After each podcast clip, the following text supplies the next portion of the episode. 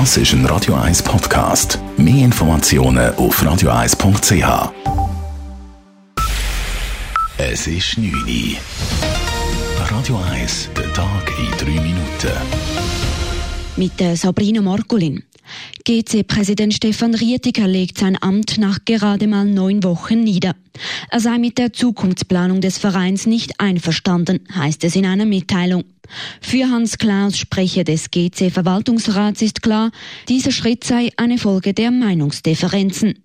Glaube, es ist konsequent. Er ist angetreten eigentlich mit einem anderen Ziel. Sein Ziel war, so schnell wie möglich wieder in der Super League zu spielen. Und der Plan, der jetzt mit einem schmäleren Budget soll durchgeführt werden, da hat er das Gefühl gehabt, er möchte die Aufgabe über anderem überlassen. Und zwar, weil er das Gefühl gehabt hat, dass er nicht glaubwürdig wäre. Statt eines sofortigen Wiederaufstiegs sehen die Geldgeber GCS, Peter Stüber und Stefan Anliker, die finanzielle Heilung des Clubs als primäres Ziel. Nebst Rietiker verlassen auch die Berater Georg Heitz und Bernhard Häusler den Verein. Ein schwerer Unfall bei Revisionsarbeiten an der Tetlis-Seilbahn im Kanton Obwalden hat heute Morgen ein Todesopfer und sechs Verletzte gefordert. Zwei Arbeiter wurden schwer verletzt.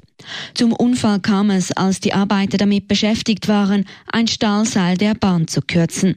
Ein dunkler Tag, sagt Hans Wicki, Verwaltungsratspräsident von den Titlisbahnen und FDP-Ständerat. Es ist der schwärzeste Tag in unserer Unternehmensgeschichte. Unsere Gedanken sind im Moment bei der Familie von unserem verstorbenen Mitarbeiter und von den Verletzten, dass sie alles Mögliche können machen damit das Licht am Horizont bald wieder erscheinen tut. Der verstorbene Mitarbeiter war über 20 Jahre für das Bergbahnunternehmen tätig.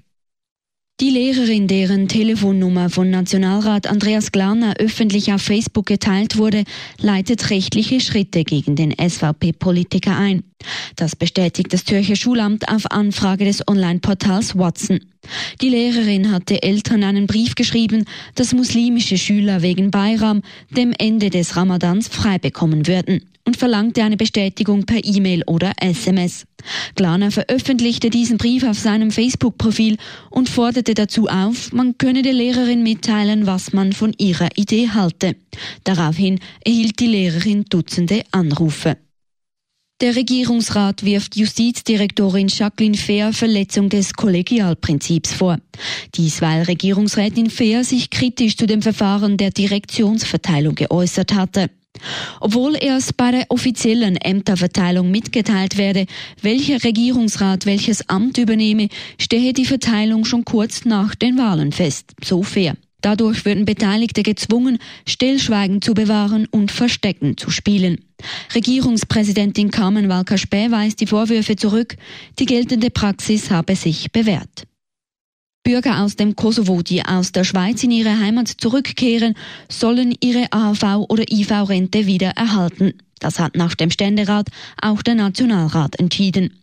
Kosovo ist der einzige Nachfolgestaat Jugoslawiens, mit dem die Schweiz keine vertraglichen Beziehungen im Sozialversicherungsbereich unterhält.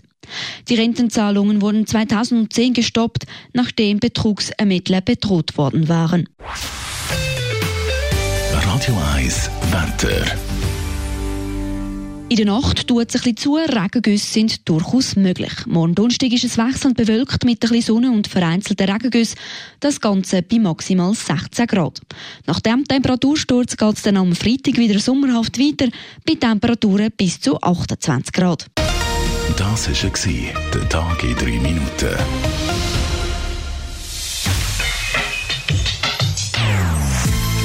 Non-Stop Music auf Radio 1.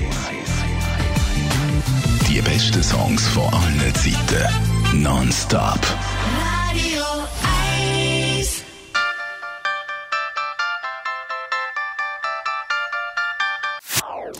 Das ist ein Radio 1 Podcast. Mehr Informationen auf radio1.ch.